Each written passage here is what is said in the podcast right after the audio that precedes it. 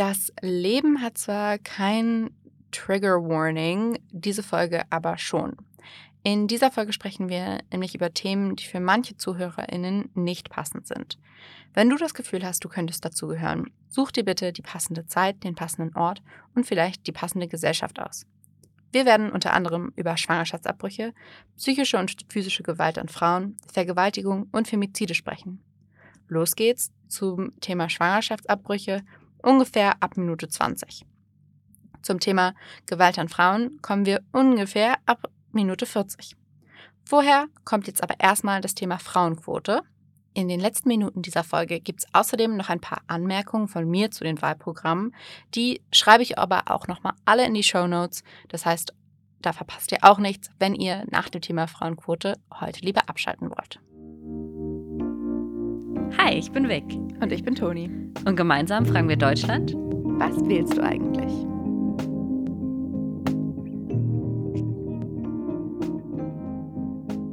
Jede Folge widmen wir einem anderen Was.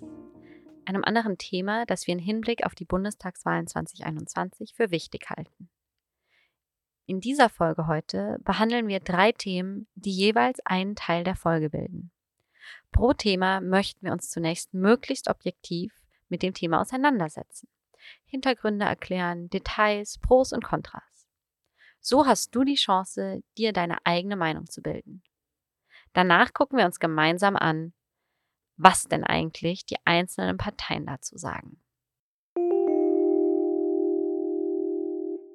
Heute möchten wir uns mal ein wenig ins Thema Feminismus und Frauenrechte in Deutschland einarbeiten. Das ist natürlich ein wahnsinnig großes Thema und ich könnte natürlich bei jedem Punkt in unseren anderen Folgen auch eine feministische Perspektive und den Gleichstellungsaspekt irgendwie mit reinbringen und immer noch weiter was dazu sagen. Deswegen habe ich uns heute auch mal einfach nur ein paar Stichpunkte rausgesucht, die wir oft mit Politik und Frauenrechten vor allem in Deutschland in Verbindung setzen. Also, wir werden drei Themen heute behandeln die Frauenquote, Schwangerschaftsabbrüche und Gewalt an Frauen bzw. Femizide. Und das gucken wir uns alles an, und zwar separat in der Reihenfolge. Und wir werden dann direkt im Anschluss, wenn wir ein bisschen eine Info gegeben haben, dass die Wahlprogramme zu dem Thema schon mal durchforsten und besprechen und dann zum nächsten Thema kommen, sodass die alle drei einzeln abgehakt werden. Dann fangen wir doch mal mit der Frauenquote an. Als Frauenquote bezeichnen wir die geschlechterbezogene Quotenregelung bei der Besetzung von Gremien oder Stellen. Die Quote gibt also immer einen Anteil an, der in diesem Fall mit Frauen zu besetzen ist. Also zum Beispiel 30 oder 40 Prozent. Der Zweck dieser Frauenquote ist die Gleichstellung von Frauen und Männern, zum Beispiel in Gesellschaft, Politik, Wirtschaft oder auch Kultur. Genau. Und wir haben in Deutschland seit 2015 das FIPOG, das FIPOG, das ist das Gesetz für die gleichberechtigte Teilhabe von Frauen und Männern in Führungspositionen, abgekürzt FIPOG, Führungspositionengesetz.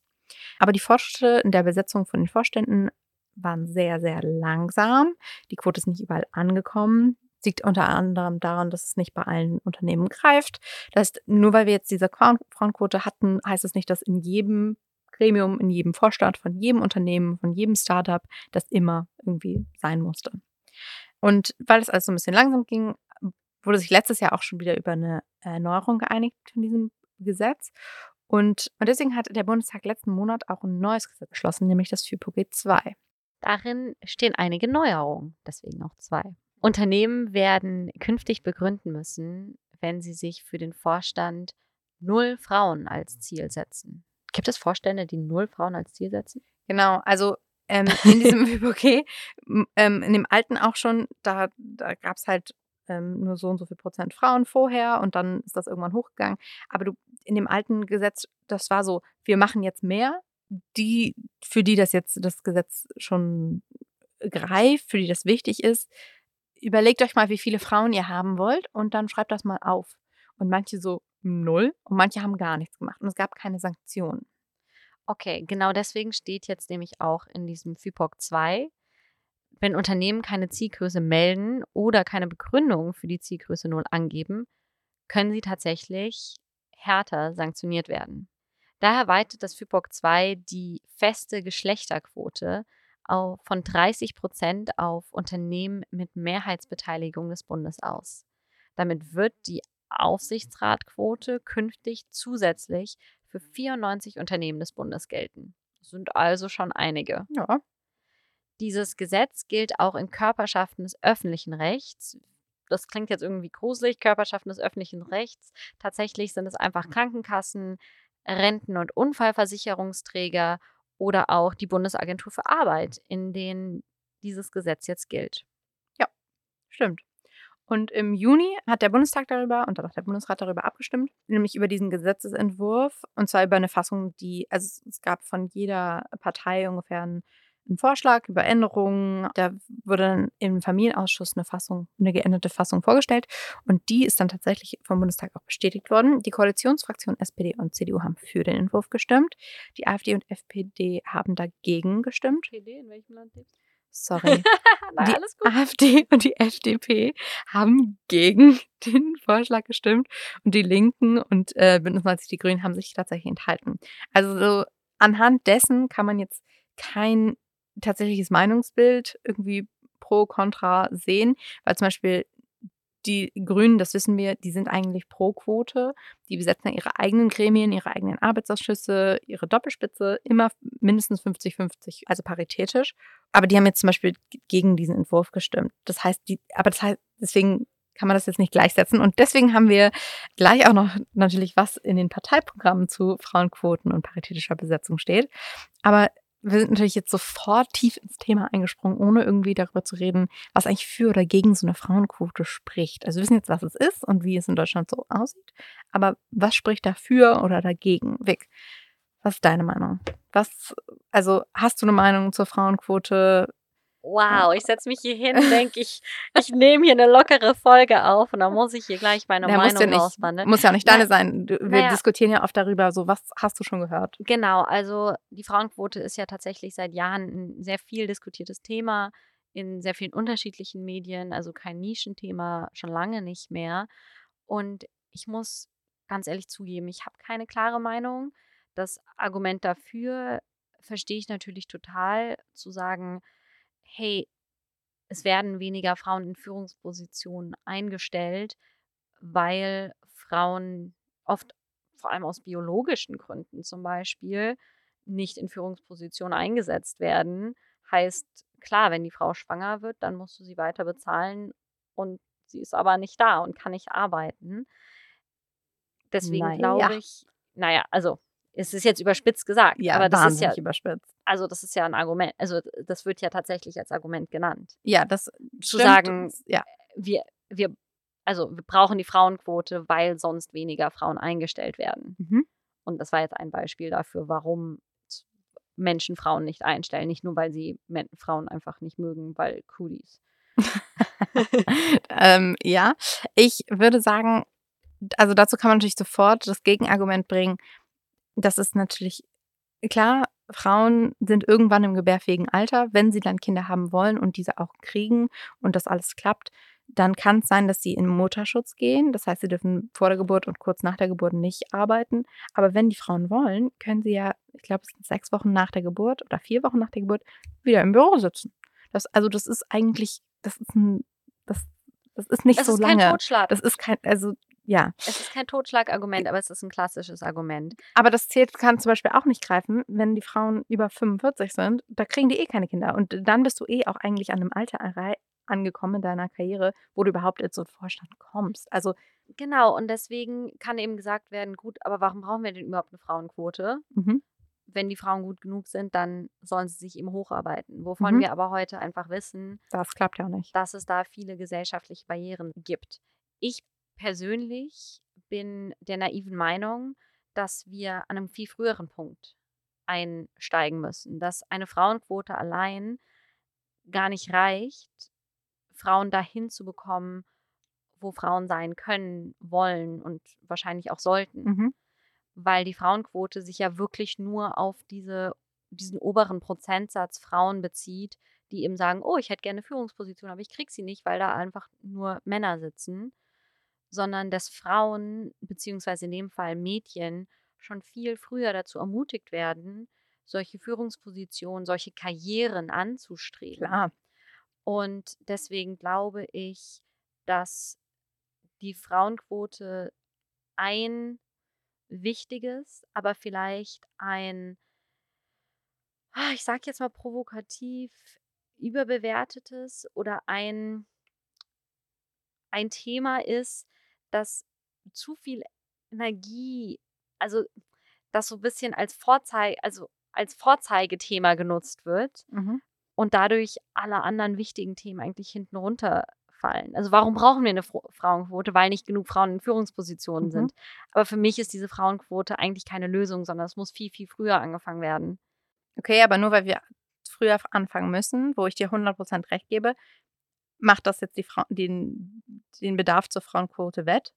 Nee, aber ich glaube, dass die Frauenquote nicht also einerseits ja den gesellschaftlichen Wandel hervorrufen kann im, im Außen, den wir uns wünschen, Mhm. aber im Innen, im gesellschaftlichen, wenn wir uns die individuellen Personen angucken, Mhm. eben auch ganz viel Diskrepanz hervorrufen kann, weil es Menschen geben wird, die sagen, weil wir einfach vor allem auch in einem Land leben, in dem viel geurteilt und verurteilt wird, es wird Menschen, es wird immer Menschen geben, die dann sagen, na, aber die sitzt ja nur wegen der Quote da. Mhm. Und da sehe ich zum Beispiel eine große Gefahr der Frauenquote. Also ich verstehe total, was du sagst. Ich habe früher auch gedacht, wieso brauchen wir die? Wir müssen unsere ganzen Strukturen ändern. Das, das muss auch so klappen. Wir können das nicht forcieren. Ich bin aber vor ein paar Jahren schon zu dem Punkt gekommen, wo ich gesagt habe, nee, ganz ehrlich, wir haben das probiert. Wir haben gesagt, ihr könnt euch selbst eine Zielgröße setzen. Sie darf auch null sein. Wir haben, wir arbeiten schon seit, naja, über 100 Jahren darauf hin, dass wir irgendwie uns beteiligen dürfen als Frauen in der Gesellschaft. Wenn uns der Raum nicht gegeben wird, dann nehmen wir ihn uns halt mit Regeln, finde ich. Also ich bin natürlich auch in meinem juristischen Hintergrund sehr, ich mag Regeln und Strukturen und Quoten und Ich ja gar ähm, nicht. ja, also das ist, das ist schon mein Hintergrund. Deswegen, ich, also, wir haben es nicht so geschafft. Die Männer, die Michaels und Thomas, die alle im Vorstand stehen, ähm, wovon es mehr gibt als Frauen überhaupt in deutschen Vorständen, die haben es nicht geschafft, Frauen einzustellen. Dann müssen sie jetzt mal Mama und Papa zuhören und sagen, ja, dann müsst ihr jetzt mal teilen und das lernen. Und wenn irgendwann genug Frauen in diesen Positionen sind und diese Machtpositionen innehaben, dann wird sich das schon organisch weiterentwickeln und nur dann erreichen wir auch überhaupt Chancengleichheit, wenn das irgendwie unterstützt wird. Das sind natürlich meine Argumente und die andere Seite dazu. Es gibt natürlich noch viel mehr Argumente pro und contra und da haben natürlich die Parteien auch noch ihre eigenen Argumente und ich würde sagen, da steigen wir jetzt mal gleich ein. Ja, sehr gerne. Bevor wir jetzt gleich zu den Parteien übergehen und schauen, was deren Argumente pro und contra sind und für und wider, spiele ich euch mal einen Ausschnitt aus einem Interview, das ich zu dem Thema auch geführt habe, mit Monika Stulz-Strelo. Die ist die Chefin bei äh, FIDA, Frauen in die Aufsichtsräte.ev. Also welche Effekte kann es auch für junge Frauen und auch junge Männer und alle jungen Deutsche eigentlich haben, wenn mehr Frauen in den Aufsichtsräten sind? Ich glaube, das, das Wichtige dabei ist, dass die, die Zahlen kennen wir alle, 50 Prozent, wir haben sogar 51 Prozent Frauen äh, an der Bevölkerung, Hochschulabschluss ist 50-50 und dann guckst du dir die Vorstände an, da sind dann jetzt, jetzt nach vielen Jahren 13 Prozent Frauen. Und du guckst die Aufsichtsräte an, die, wir, die ich ja beschrieben habe, welche Gruppe wir genau hinschauen und äh, immer monitoren, da sind es dann 34 Prozent. Das heißt, die anderen Prozentsätze werden weiterhin von Männern oder von Bastionen, von gut durchstrukturierten Männergruppierungen gehalten. Und wie will ich dann, wenn ich eine junge Frau bin, jetzt gehe ich wirklich mal als junge Frau, wenn ich sage, ich möchte gern da oben auch hin, weil ich habe die Energie, Mhm. ich habe für meinen Karriereweg eine grobe Richtung und, und, und, und ich sehe oben keine Frau. Wie soll ich dann eigentlich ermuntert werden zu sagen, was, sagen wir, die da oben geschafft hat oder eine Tina Müller oder eine Nikuta oder Mhm. eine Janina Kugel. Das sind doch die Frauen, wo wir sagen, wenn Janina Kugel das schafft, wenn eine Nikuta das schafft, mit fünf Kindern äh, die BVG zu leiten und mit fünf Kindern die Deutsche Bahn auf die Schiene zu bringen oder whatever, dann traue ich mir das auch zu. Wenn du dann nur Männer siehst und nur auch mit den männlichen Strukturen, mit den äh, sagen wir, äh, Mustern, den Führungsmustern, wie willst du jungen Frauen oder wie soll ich jungen Frauen erklären, es lohnt sich, sich dafür auch einzusetzen?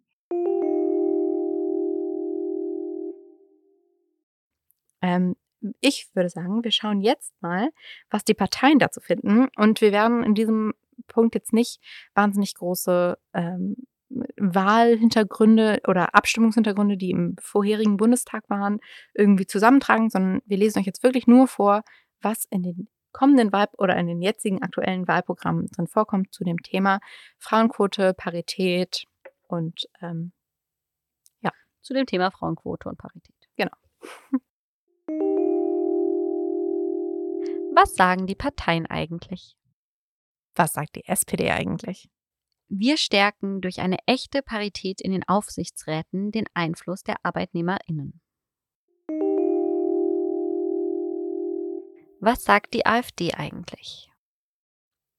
Frauen sollen genauso wie Männer entscheiden dürfen, welchen Lebensweg sie einschlagen, ohne mit gesellschaftlicher Ächtung rechnen zu müssen, wie es aktuell im linken Zeitgeist verankert ist. Frauenquoten betrachten wir dementsprechend nicht als fortschrittlich. Sie stellen eine Form der Diskriminierung dar und verfestigen das Bild, dass ein erfülltes und anerkanntes Leben für Frauen nur durch eine berufliche Karriere erreicht werden könne. Was sagt die FDP eigentlich? Mehr Frauen in Führungspositionen. Wir Freie Demokraten setzen uns für mehr Vielfalt in Unternehmen sowie im öffentlichen Dienst und damit auch für mehr Frauen in Führungspositionen ein. Gleiches soll auch für politische Positionen gelten. Statt starrer Quoten setzen wir uns für Selbstverpflichtungen ein, in denen sich größere Unternehmen verpflichten, dass sich der Anteil von Frauen einer Unternehmensebene in der Führung der jeweiligen Ebene widerspiegelt. Für die Vorstandsebene sollten sich Unternehmen ebenfalls zu der Verbesserung des Frauenanteils verpflichten. Was sagt die Linke eigentlich? Zu Hochschulen schreibt die Linke Frauen stärken. Wir wollen eine 50-prozentige Frauenquote auf jeder Karrierestufe durchsetzen und das Professorinnenprogramm zu einem Programm für die Förderung von Frauen auf allen Karrierestufen weiterentwickeln. Außerdem schreiben sie, in Wirtschaft, Wissenschaft und Politik sind Frauen selten an Führungspositionen vertreten. Das muss sich ändern. Deswegen fordern wir eine echte Frauenquote in Führungspositionen von 50 Prozent im Gegensatz zur 30 Prozent Quote der Großen Koalition. Was sagen CDU und CSU eigentlich?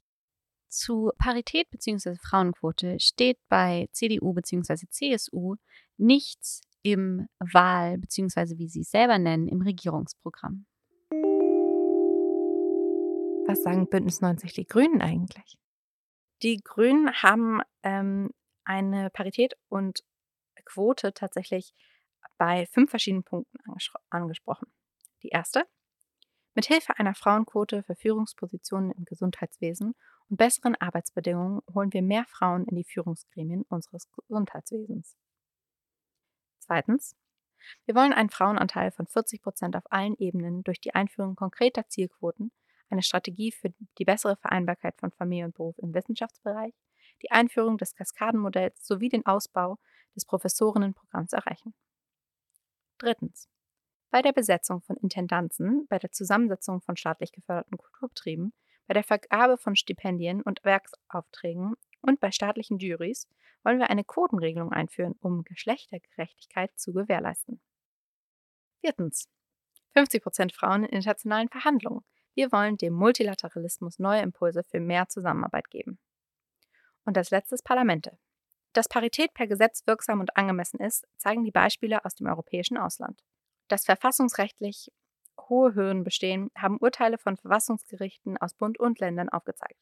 Wir wollen die Parität vorantreiben und entsprechende Gesetzesänderungen auf den Weg bringen. Um Frauen das politische Engagement zu erleichtern, braucht es an Maßnahmen und Angebote die Frauen den Einstieg in und die Gestaltung von Politik erleichtern. Danke dafür. Wir sehen also mal wieder, die verschiedenen Parteien sehen das Thema mit ganz unterschiedlichen Augen und offensichtlich auch mit ganz unterschiedlicher Wichtigkeit. Ja, das würde ich einfach so als Abschluss da stehen lassen.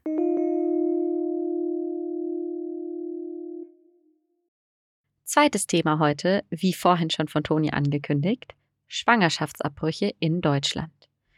Wieso das ein politisches Thema ist und was das mit der Bundestagswahl zu tun hat. Genau, Vic, gib uns doch erstmal ein paar Statistiken. Wie ist die Lage jetzt gerade?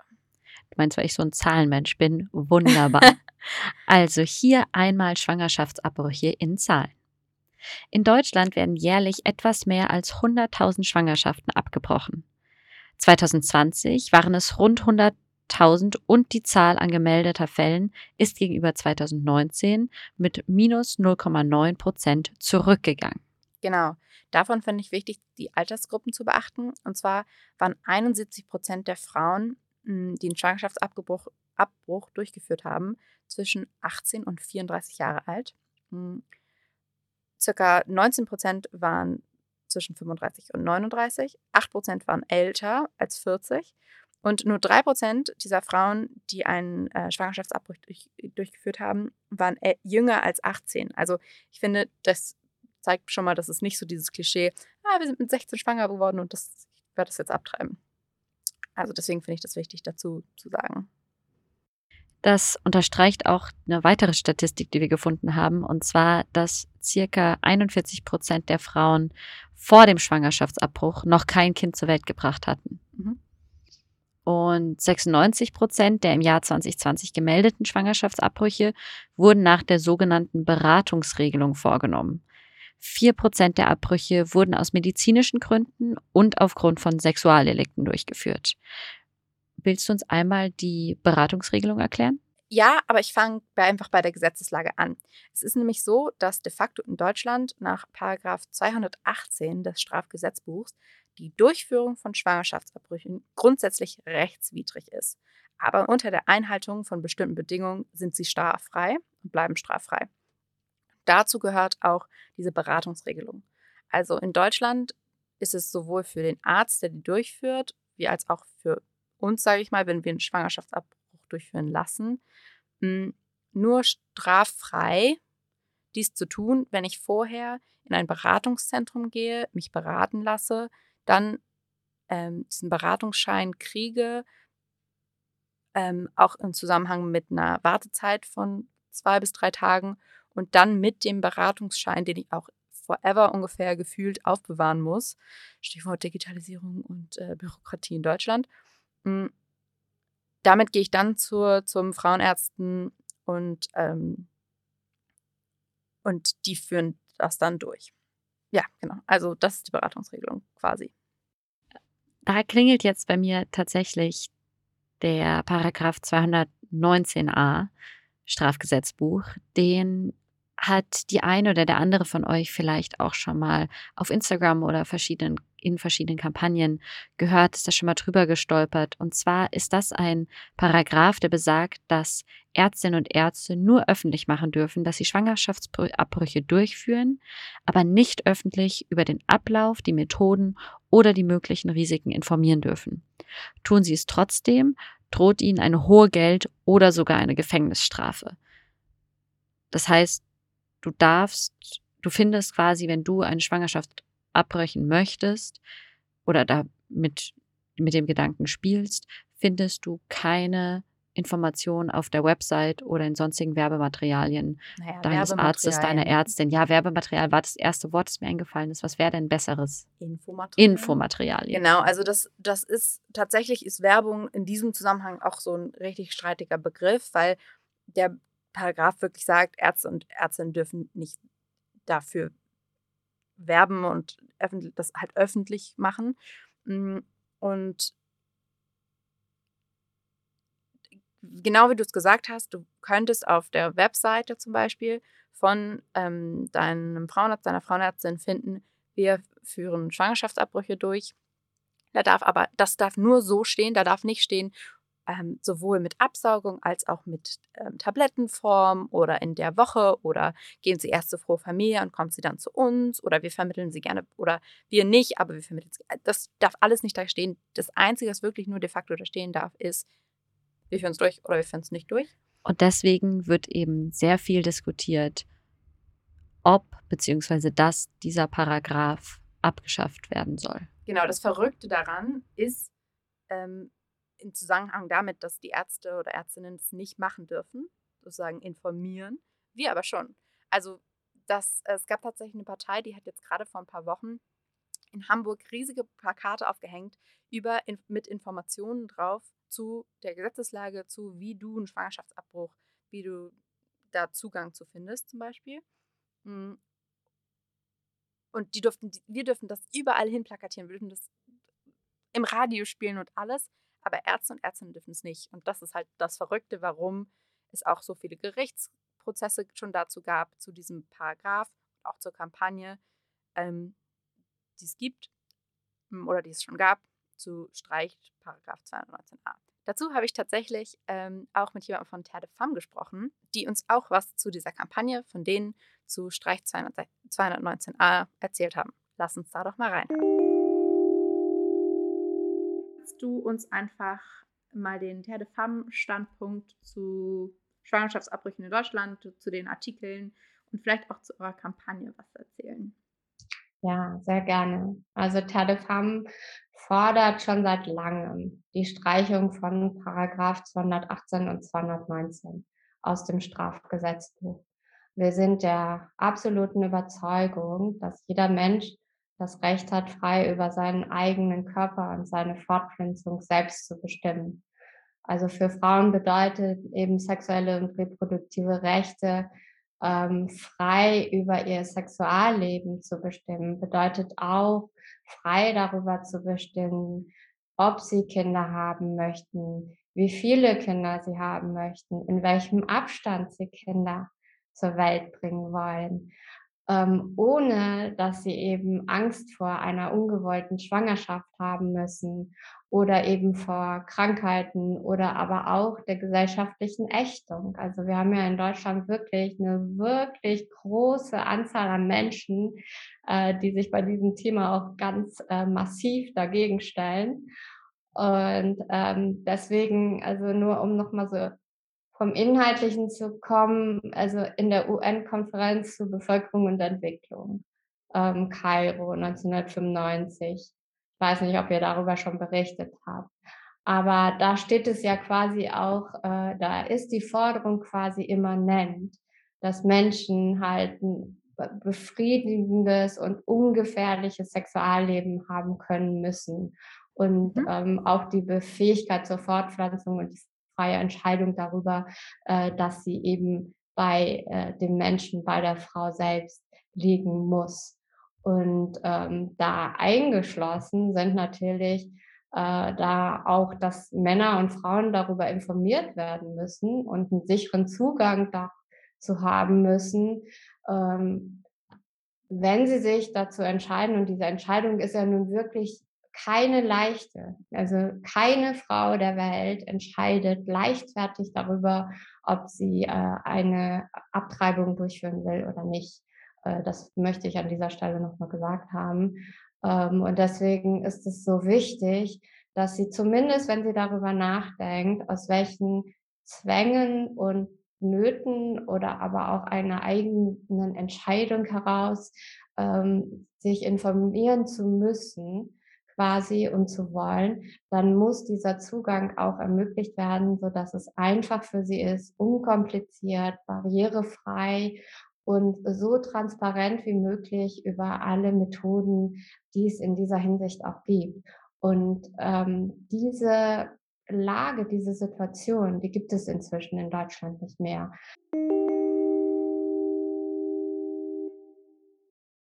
So, jetzt sind wir hier natürlich leider noch kein Feminismus-Podcast, sondern ein Politik-Podcast. Und wir wollen euch die Wahl, die Bundestagswahl erklären und erklären, was das alles mit Politik zu tun hat.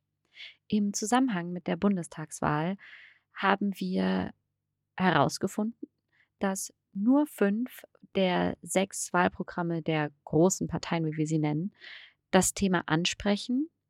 Und was welche Partei dazu sagt, fassen wir natürlich gleich für euch zusammen.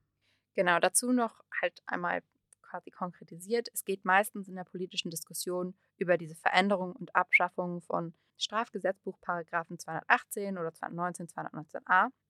Ähm, deswegen diskutieren Vic und ich jetzt auch hier gar nicht weiter, was die Pros und Kontras von der Streichung dieser Artikel oder Änderung dieser Artikel oder der Änderung der Gesetzeslage sind oder ob wir pro oder gegen Schwangerschaftsabbrüche oder was auch immer sind. Ähm, es geht nur darum, jetzt euch die Informationen zu geben, was die Parteien in ihr Wahlprogramm zur Veränderung dieser, Artik ähm, dieser Artikel und der, der Abschöpfung der Artikel, die Schwangerschaftsabbrüche zur Straftat machen. Wenn ihr da weiter diskutieren wollt und mehr Informationen sucht, dann könnt ihr gerne uns beiden bei Was willst du eigentlich auf Instagram folgen und eine Nachricht schreiben oder auch direkt mal die Toni fragen. In diesem Genau. Sinne, Was sagen die Parteien eigentlich? Was sagt die SPD eigentlich? Im Wahlprogramm der SPD steht, Frauen und Paare, die sich in einer Konfliktsituation für einen Schwangerschaftsabbruch entscheiden, brauchen Zugang zu Informationen und einer wohnortnahen guten medizinischen Versorgung. Das gilt ambulant wie stationär. Deshalb müssen Länder und Kommunen dafür sorgen, dass Krankenhäuser, die öffentliche Mittel erhalten, Schwangerschaftsabbrüche als Grundversorgung anbieten. Wir erkennen die Verantwortung und das Selbstbestimmungsrecht von Frauen an und wollen auch deshalb den Paragraphen 219a abschaffen. Zudem stellen wir in Hinblick auf den Paragraph 218 fortfolgende fest, Schwangerschaftskonflikte gehören nicht ins Strafrecht. was sagt die AfD eigentlich? Die AfD schreibt hierzu auch einen langen Paragraphen. Schwangerschaftsberatungen müssen mit transparenten Qualitätsstandards und möglichst unter Einbeziehung der Väter durchgeführt werden. Abtreibungen, speziell aus sozialen und familiären Gründen, müssen dabei die Ausnahme bleiben. Die Entscheidung über eine Abtreibung muss natürlich bei der Mutter bzw. bei den Eltern liegen. Dennoch lehnen wir alle Bestrebungen ab, die Tötung Ungeborener zu einem Menschenrecht zu erklären.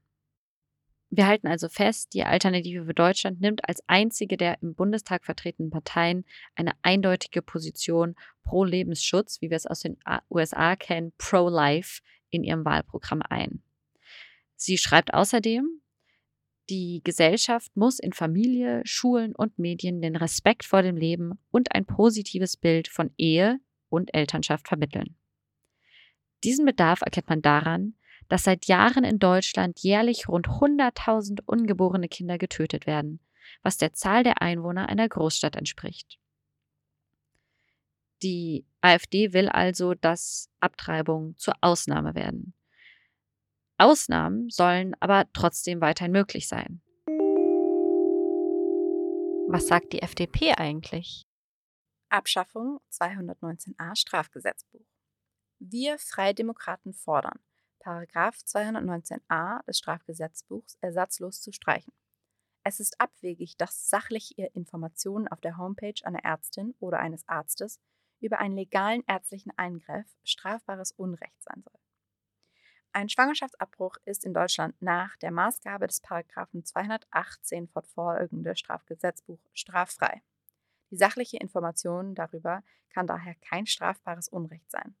Frauen sind vielmehr in einer schwierigen Lage auf genau diese Informationen angewiesen, um schnellen Zugang zu einer seriösen Beratung gerade durch Ärztinnen und Ärzte zu erhalten, die den Eingriff selbst anbieten. Es ist wichtig, dass Ärztinnen und Ärzte verlässliche Regeln haben, wie sie informieren dürfen und Frauen ein flächendeckendes und objektives Beratungsnetzwerk zur Verfügung steht. Eine Konfliktberatung soll auch online durchgeführt werden können. Was sagt die Linke eigentlich? Die Linken fordern einen legalen Zugang zu Schwangerschaftsabbrüchen. Die bereits besprochenen Paragraphen des Strafgesetzbuches will die Linke komplett streichen. Öffentliche Krankenhäuser müssen in ihrer Planung dafür sorgen, dass die Durchführung von Schwangerschaftsabbrüchen gesichert sei. Schwangerschaftsabbrüche seien Teil der Gesundheitsversorgung und müssen wie andere medizinische Leistungen auch geregelt werden. Was sagen CDU und CSU eigentlich? Die Union der CDU-CSU hat in ihrem Wahlprogramm nichts dazu aufgeschrieben. Damit sind CDU und CSU die einzigen Parteien, die sich nicht zum Lebensschutz, weder in bejahender noch in ablehnender Weise, in ihrem Wahlprogramm positionieren. Wir wissen aber aus der Vergangenheit, dass die Abgeordneten sehr gespalten sind zu diesem Thema. Vielleicht kam es auch deswegen dazu, dass es nicht im Programm steht. Spannend eigentlich. Mhm. Was sagen Bündnis 90 die Grünen eigentlich? Die Grünen schreiben Selbstbestimmung durch Gesundheitsversorgung. Eine gute Gesundheitsversorgung inklusive eines gesicherten Zugangs und umfassender Informationen zum Schwangerschaftsabbruch sind dafür notwendig. Die Punkte, die die Grünen dazu aufzählen, sind gute Beratung und medizinisch professionelle Versorgung, ausreichende und wohnortnahe Versorgung mit Ärztinnen, Praxen und Kliniken, die Schwangerschaftsabbrüche vornehmen. Außerdem müsste das Thema in die Ausbildung von Ärztinnen nach international anerkannten Standards integriert werden. Um die Versorgung für Frauen dauerhaft zu gewährleisten, brauche es eine Entstigmatisierung und Entkriminalisierung von selbstbestimmten Abbrüchen sowie die generelle Kostenübernahme. Ungewollt Schwangere brauchen den bestmöglichen Zugang zu Informationen. Um diesen zu gewährleisten und Ärztinnen zu schützen, gilt es, den Paragraphen 219a aus dem Strafgesetzbuch zu streichen.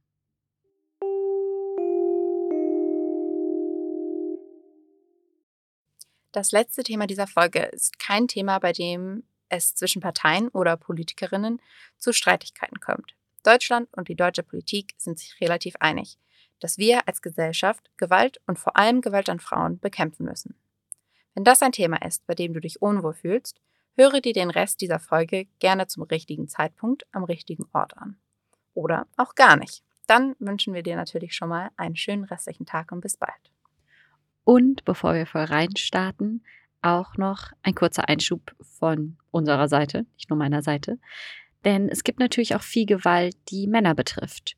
Und sehr viel Gewalt gegen nicht-binäre Menschen und die gesamte LGBTQ-Plus-Community. Diese Formen von Gewalt sind sehr wichtig zu bekämpfen und nicht weniger bedeutsam als Gewalt gegen Frauen. Trotzdem wird es in dieser Folge hauptsächlich um Frauen und weiblich gelesene Personen gehen. Also, bei dem Thema Gewalt an Frauen, Gewalt gegen Frauen, gibt es im Bundestag nicht so viele Streitigkeiten oder Pläne oder Meinungen wie zum Beispiel beim Thema Steuern oder Energiewende. Wenn es zwischen den Parteien zu Unterschieden kommt, dann weil der Fokus oder die Priorität verschieden gesetzt wird, wurde und weil manche Parteien andere Begriffe nutzen oder einführen wollen. Auch dazu sprechen wir gleich noch ein bisschen mehr. Zuallererst wollen wir euch einfach mal ein paar Statistiken über Gewalt an Frauen und vor allem Gewalt in Partnerschaften aus den Jahren 2018 und 2019 geben. Uns ist allen bewusst geworden, dass durch die Corona-Pandemie, die vielen Lockdowns, häusliche Gewalt zu einem größeren Thema wurde, als es je zuvor war. Mhm. Dazu gibt es aber noch keine Statistiken, beziehungsweise nur Schätzungen. Die Statistiken werden meistens zum Jahresende veröffentlicht. Mhm. Deswegen hier eben die Zahlen aus 2018 und 2019. 2019 wurden laut der Statistiken des Bundeskriminalamts über 141.000 Be Personen betroffen ähm, von Partnerschaftsgewalt. Zu Partnerschaftsgewalt und zu diesen Delikten zählen Mord, Totschlag, Körperverletzung, Vergewaltigung, sexuelle Nötigung, sexuelle Übergriffe, Bedrohung, Stalking, äh, Stalking Nötigung, Freiheitsberaubung, Zuhälterei und Zwangsprostitution. Und bei diesen oder von diesen 141.000 Personen, die in diese Gruppe fallen, waren 81 Prozent Frauen und 18 Prozent Männer. Bei Vergewaltigung, sexuellen Übergriffen und sexueller Nötigung in Partnerschaften sind die Betroffenen zu 98 Prozent weiblich gewesen. Bei Bedrohung, Stalking und Nötigung in der Partnerschaft sind es 89 Prozent weibliche Betroffene. Bei vorsätzlicher, einfacher Körperverletzung sind es 80 Prozent. Bei Mord und Totschlag in Paarbeziehungen sind 76 Prozent der Opfer Frauen gewesen. 219 wurden 301 Frauen ähm, durch Partnerschaftsgewalt getötet. Das heißt durch Mord und Totschlag und Körperverletzung mit Todesfolge. Stopp mal, also 301 Fälle, wir haben 365 Tage im Jahr 2019 war kein Schaltjahr. Mhm. Mhm. Das sind 64 Tage ohne jemanden Ja. Toten. Also es gibt, natürlich gab es jeden Tag Tote in Deutschland, vor allem ja, auch während ja, der ja, Pandemie, also, aber danke, ja. es, gab, es wurde mehr als an mehr als jedem zweiten Tag in Deutschland 2019 eine Frau getötet durch, Durch Partnerschaftsgewalt. Partnerschaft, durch Partnerschaftsgewalt. Pass auf, es wird noch ein bisschen schlimmer. Ähm, das Bundeskriminalamt hat nämlich auch in ihrer Statistik festgehalten, ähm, wenn wir das alles mal so runterrechnen, dass mehr als einmal pro Stunde wird statistisch gesehen eine Frau durch ihren Partner, Ex-Partner oder derzeitigen Partner gefährlich körperlich verletzt. Ihr sitzt nicht, aber Vicks Augen sind sehr weit aufgerichtet. Naja, also ich überlege gerade, wir haben vorhin noch darüber geredet, wie wir es schaffen, diese Folge unter einer Stunde Länge zu kriegen. Dadurch haben wir jetzt so ein Zeitgefühl für eine Stunde. Mhm. Wir haben 24 Stunden am Tag. Mhm. Like, what the heck? Mhm. Like, so eine Statistik heißt ja so auf 24 Stunden. Nicht nur verletzt, gefährlich körperlich verletzt. Und dazu, also gefährlich körperlich verletzt, da zählen wir nur die physische, nicht mal die psychische, emotionale, finanzielle Gewalt, das nur physische Gewalt, nur körperliche gefährliche Verletzung. Und was dazu kommt und es eigentlich noch schlimmer macht, ist diese Statistik, ähm, ist ja dies eine, aber laut der Dunkelziffer ist wahrscheinlich jede dritte Frau einmal im Leben von Gewalt betroffen. In Deutschland jetzt. Mhm. Also, was wir bisher aufgelistet Mhm. haben, die ganzen Statistiken, die du uns gerade beigebracht hast, Mhm. sind alles nur Straftaten, die überhaupt zur Anzeige gebracht wurden. Ja. Alles andere ist Dunkelziffer. Aha. Okay. Also- nicht okay, aber Nee, das ist nicht okay, aber verstanden. Ja. Also, ich meine, ich, es tut mir im Herzen weh, aber ich kenne wenige Frauen, die noch keine Betroffenen von sexuellen Übergriffen waren. Ähm, und die allermeisten davon, das sind Fälle, die nicht zur Anzeige gebracht wurden. Genau, wenn wir das alles so zusammenfassen, die Statistiken angucken, Studien zu Dunkelziffern, das alles irgendwie zusammennehmen, geht man davon aus, dass in Deutschland jede dritte Frau mindestens einmal in ihrem Leben von physischer und oder sexueller Gewalt betroffen ist. Und etwa jede vierte Frau erfährt mindestens einmal körperliche oder sexualisierte Gewalt durch ihren aktuellen oder früheren Partner. Dazu muss man auch sagen, das ist ganz wichtig, betroffen sind nicht nur, Fra also sind nicht nur Frauen aus einer, sondern aus allen sozialen Schichten. Also egal, ob du ähm, zwangsprostituiert wirst und ähm, nicht so viel Geld hast, sage ich mal, oder in einer richtig hohen Milliardärsfamilie bist, überall sind Frauen betroffen. Und genau deswegen setzten sich der Staat, das Bundeskriminalamt, das Bundesministerium für Familie, Senioren, genau. Frauen und Jugend, alle setzen sich dafür ein und führen Kampagnen hierzu. Genau, es gab zum Beispiel im Rahmen des Aktionsprogramms Gemeinsam gegen Gewalt an Frauen, ähm, hat das BMFSFJ, also auch das Frauenministerium 2019, die Initiative Stärker als Gewalt gestartet und die informiert über einzelne Formen von Gewalt und zeigt Wege auf zur Hilfe und ähm, wie jede oder jeder Gewalt auch beenden kann. Und der Staat bietet ja auch Schutzräume für Betroffene in sogenannten Frauenhäusern. Aber da fehlen auch in Deutschland rund 14.600 Plätze Aha. für Frauen, die eben Zuflucht suchen. Oder weiblichen gelesenen Personen, genau. Ja. Ja, genau. Es gibt eine Konvention, einen Menschenrechtsvertrag, der nennt sich Istanbul-Konvention. Der hat natürlich noch einen längeren Namen, der noch fachlicher ist. In der verpflichten sich Staaten, die diese Konvention, diesen Vertrag unterschreiben, zur Bekämpfung von Gewalt an Frauen. Das ist zum Beispiel ähnlich wie wir das Pariser Klimaabkommen kennen. Das ist also internationales Recht. Und Gemäß dieser Istanbul-Konvention mal hochgerechnet, braucht Deutschland 21.400 Plätze in Frauenhäusern. Tatsächlich gibt es aber nur 6.800. Diese Istanbul-Konvention haben wir 2011, also vor zehn Jahren, unterschrieben. Und es fehlen immer noch über 14.000 Plätze, zu denen wir uns eigentlich verpflichtet haben. Und das ist eigentlich ja das Minimum, was die Staaten liefern müssen. Ja, also das mal dahingestellt. Hallo Deutschland, da Mhm. wären wir wieder bei der Politik. Mhm. Hier ist auch wichtig, kurz die Folgen von Partnerschaftsgewalt beziehungsweise jeglicher Gewalt Mhm. anzusprechen. Du hast es ja gerade eben schon kurz genannt, Toni. Es gibt ja nicht nur physische Verletzungen, Mhm. aber gerade physische Verletzungen beeinträchtigen auch die Psyche. Und Traumafolgestörungen beeinflussen das Leben von Betroffenen Forever, ja. für immer teilweise. Und auch Kinder von Betroffenen sind häufig durch indirekte oder auch direkte Gewalterfahrung traumatisiert. Schreckliche Infos, Fakten haben wir jetzt genug genannt. Wir kehren jetzt mal wieder zurück zum Thema der Bundestagswahl. Yay! Aber wieso ist das denn jetzt ein Thema für die Wahl beziehungsweise für die Wahlprogramme? Also, ich habe ja vorhin, oder wir haben vorhin schon mal angesprochen, die Parteien sind sich alle ziemlich einig. Wir müssen uns gegen Gewalt an Frauen aussprechen und einsetzen. Also es geht eher darum, wie sehr die Parteien das Thema priorisieren Genau. und es geht zum Beispiel um Begriffe und Wörter, nicht nur ums Gendern, sondern Mhm. auch Wörter wie das Wort Femizid. Genau. Femizid, das sagt euch vielleicht nicht allen was. Das äh, hat auch mir vor zwei Jahren nichts gesagt.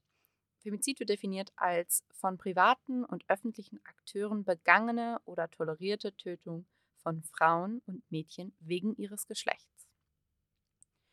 Ähm, also wenn Frauen oder Mädchen umkommen, weil sie weiblich sind. Der Begriff deckt voll viel, unter anderem den Mord an einer Frau infolge von Gewalt in der Partnerschaft, die Folter und frauenfeindliches Umbringen von Frauen, das Töten von Frauen und Mädchen im Namen der in Anführungszeichen Ehre, ähm, das gezielte Töten von Frauen und Mädchen in bewaffneten Konflikten und Fälle von Femizid in Verbindung mit Banden oder organisierter Kriminalität und Drogen sowie Frauen- und Mädchenhandel. Boah, das ist ja richtig viel, was in diesen Begriff reinfällt. Mhm. Aber wieso ist das denn so wichtig? In Deutschland, also nach dieser Definition, ist, wenn es in einer Partnerschaft zu Gewalt und zu einer Tötung, zum Mord, zu einem Tod kommt, ähm, ist es ein Femizid. In Deutschland lesen wir aber fast nie das Wort Femizid. Wir hören ganz oft Partnerschaft, Familiendrama, Partnerschaftsdrama. Ganz oft ist es ein Drama in Deutschland. Ähm, oder ähm, es ist halt, es wird halt einfach nur an, es wird alles so weich oder kleiner geredet als das, was es eigentlich ist. Das sagen zumindest viele Frauenrechtsorganisationen und Feministinnen, die in Deutschland, die gibt es auch in anderen Ländern, dafür kämpfen, dass mh, das Wort Femizid ins Strafgesetzbuch aufgenommen wird. Dazu gehört zum Beispiel auch die Berliner Erklärung. Das ist ein deutschlandweites Bündnis für Gleichstellung und die fordern auch zur Bundestagswahl unter dem Punkt für alle Frauen ein Leben frei von Gewalt, zum Beispiel Femizide verhindern und effektiv bestrafen. Außerdem habe ich mit Gesa Birkmann von Terre de Femme dazu gesprochen. Lass uns da auch mal reinhören. In der Vergangenheit habe ich ähm, ganz häufig in Gesprächen erlebt, wenn ein Gespräch eine Wendung nimmt und dann man zum Thema Gewalt und häusliche Gewalt hinkommt, äh, dass eben so auch Mythen einfach in unserer Gesellschaft sich äh, manifestieren. Also zum Beispiel wissen die allerwenigsten Menschen, dass jede vierte Frau von häuslicher Gewalt in Deutschland betroffen ist. Und das ist so eine schockierende Zahl. Da kommt dann gleich die Reaktion von sehr, sehr vielen Menschen, egal ob Frauen oder Männer, äh, die dann gleich sagen, ähm, ja, aber das sind wahrscheinlich äh, die bildungsfernen Schichten, die das betrifft. Und dann sage ich immer, stopp, Nein, eben nicht. Ähm, also wir wissen es ja einfach aus Erfahrung, weil wir auch mit betroffenen Frauen zusammenarbeiten, um eben andere Menschen darüber aufzuklären, um Präventionsmaßnahmen zu entwickeln, um auch darüber aufzuklären, welche Hilfemaßnahmen, welches Hilfesystem wir in Deutschland haben, weiter zu verbreiten. Und ähm, ich bin immer wieder schockiert, dass diese Zahl so wenig bekannt ist. Ich bin überzeugt davon, wenn alle wüssten, dass es jede vierte Frau betrifft, ähm, dass dem Thema sehr viel mehr Aufmerksamkeit gewidmet werden würde, als das leider bislang der Fall ist. Mega starke Aussagen. Mhm. Ich bin echt schon gespannt, die ganzen Interviews zu hören. Mhm. Ich werde sie natürlich auch im Schnitt schon vorher hören. Aber jetzt wollen wir natürlich noch eine Sache wissen. Was sagen die Parteien eigentlich? Was sagt die SPD eigentlich? Die SPD schreibt folgendes: Dass jeden dritten Tag eine Frau durch die Hand ihres Partners oder Ex-Partners stirbt, ist erschütternd. Jede siebte Frau erlebt Belästigung oder Gewalt am Arbeitsplatz. Um Gewalt gegen Frauen wirksam zu bekämpfen, werden wir die rechtlichen Grundlagen für eine wirksame Strafverfolgung und die Zusammenarbeit aller Verantwortlichen in staatlichen und nichtstaatlichen Institutionen verbessern. Entsprechend unserer Verpflichtungen aus der Istanbul-Konvention werden wir das Hilfesystem aus Beratungsstellen, Frauenhäusern und anderen Schutzeinrichtungen weiterentwickeln und die internationalen Vereinbarungen zum Schutz vor Gewalt am Arbeitsplatz, die ILO-Konvention 190, umsetzen. Für von Gewalt betroffene Frauen führen wir einen Rechtsanspruch auf Beratung und Schutz ein. Wir werden Schwerpunktstaatsanwaltschaften für Femizide einrichten, also zur Verfolgung von Morden an Frauen, die begangen wurden, weil sie Frauen sind. Und setzen uns gesellschaftlich dafür ein, dass Femizide auch als solche benannt werden und nicht als Verbrechen aus Leidenschaft oder Familientragödie. Was sagt die AfD eigentlich? Die AfD hat in ihrem Wahlprogramm zur Bundestagswahl 2021 nichts zu diesem Thema aufgeschrieben. Was sagt die FDP eigentlich? Die FDP nennt keine Femizide. Aber sie schreibt Folgendes. Häusliche Gewalt effektiv bekämpfen. Wir Freie Demokraten fordern, dass die Istanbul-Konvention zur Verhütung und Bekämpfung von Gewalt gegen Frauen und häuslicher Gewalt schnell, umfassend und wirksam umgesetzt wird. Was sagt die Linke eigentlich? Die Linke schreibt unter der Überschrift Gewalt an Frauen beenden folgendes. Jeden dritten Tag wird in Deutschland eine Frau von ihrem Partner oder Ex-Partner getötet. Diese Gewalt als eskalierten Beziehungsstreit oder Privatangelegenheit abzutun, verkennt das strukturelle Problem. Den Mord an Frauen, weil sie Frauen sind, nennen wir Femizid. Sie finden außerdem die folgenden Punkte wichtig ökonomische Unabhängigkeit, schnellen und bedarfsgerechten Schutz und qualifizierte Hilfe in Frauenhäusern und anderen Schutzräumen, Beratungsstellen und die Bekämpfung von patriarchalen Strukturen.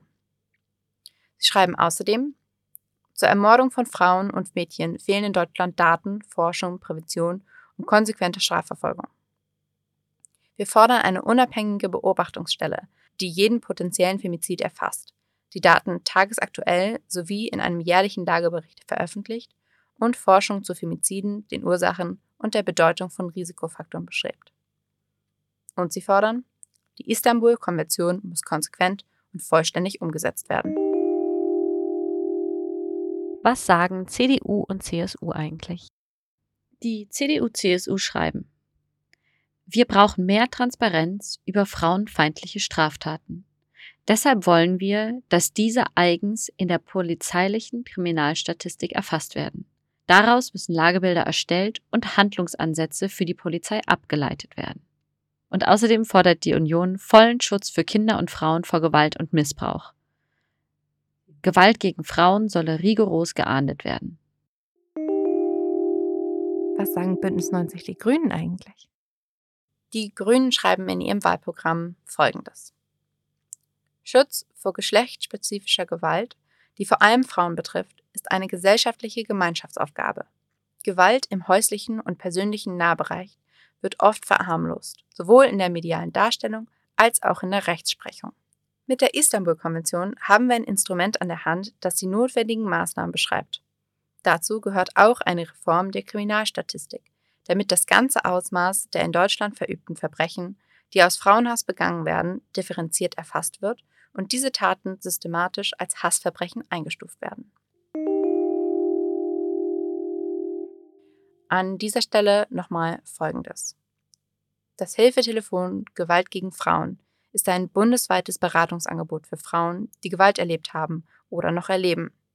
Unter der Nummer 0800 116 016 und via Online-Beratung unterstützen sie Betroffene aller Nationalitäten mit und ohne Behinderung.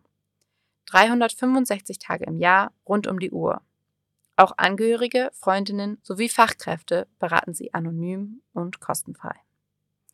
Wenn ihr betroffen von Gewalt seid, egal welche Form, oder jemanden kennt, der von Gewalt betroffen ist, könnt ihr unter dieser Nummer euch gerne beraten lassen.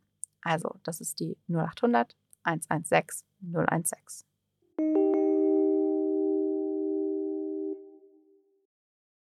Zum Abschluss hat Toni noch ein paar Anmerkungen, die sie wichtig findet und die sie zu den Programmen hinzufügen möchte. Auch Dinge, die uns vorher schon beiden mhm. aufgefallen sind, wie zum Beispiel Gendern. Toni, erzähl doch mal. Ja, genau. Also ich habe ja diese ganzen Wahlprogramme jetzt durchforstet hierfür und mir ist einfach beim Lesen schon aufgefallen, dass die SPD, die Grüne und die Linke gendern und die AfD, die CDU und die FDP nicht.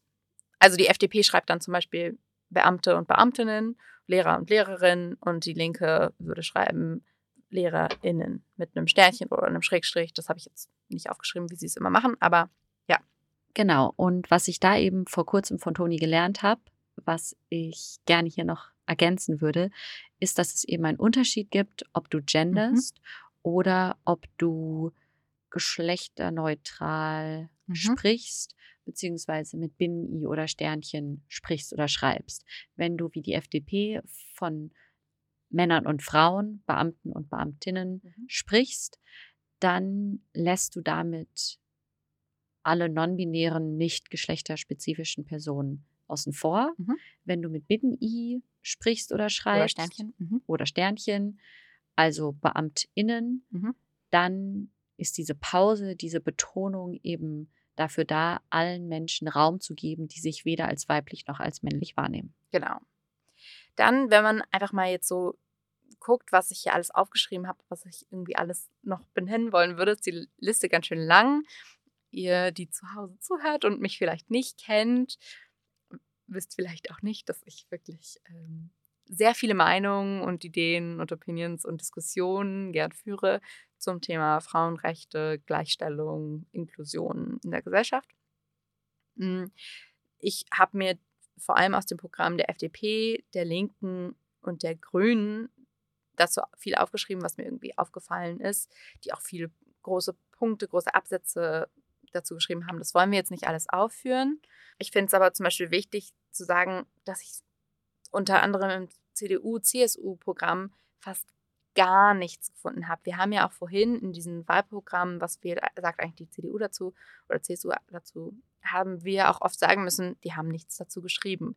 Die geben nicht viel Infos, wie sie stehen. Sie sagen nichts zu Feminismus, sagen nichts zu Schwangerschaftsabbrüchen. Sie benennen nicht die Istanbul-Konvention. Und zur AfD können wir, glaube ich, auch noch kurz sagen, dass hier ein Frauen- und Familienbild, ein Genderbild mhm.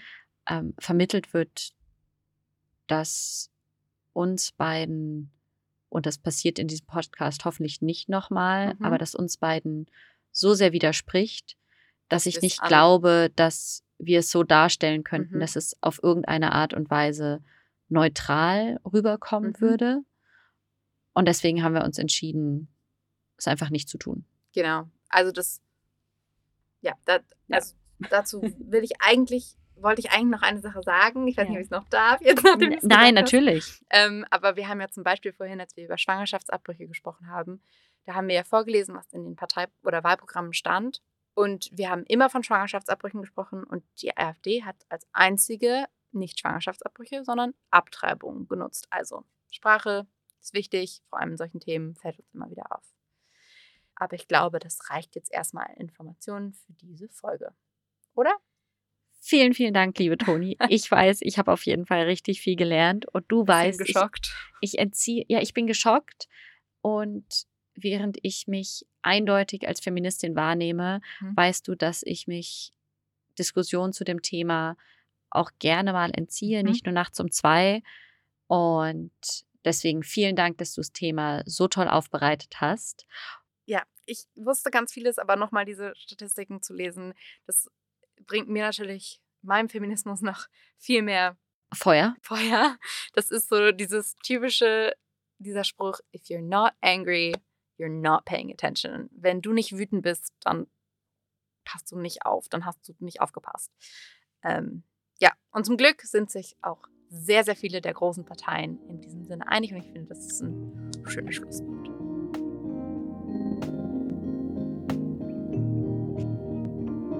Das war Was wählst du eigentlich? mit Vic und Toni.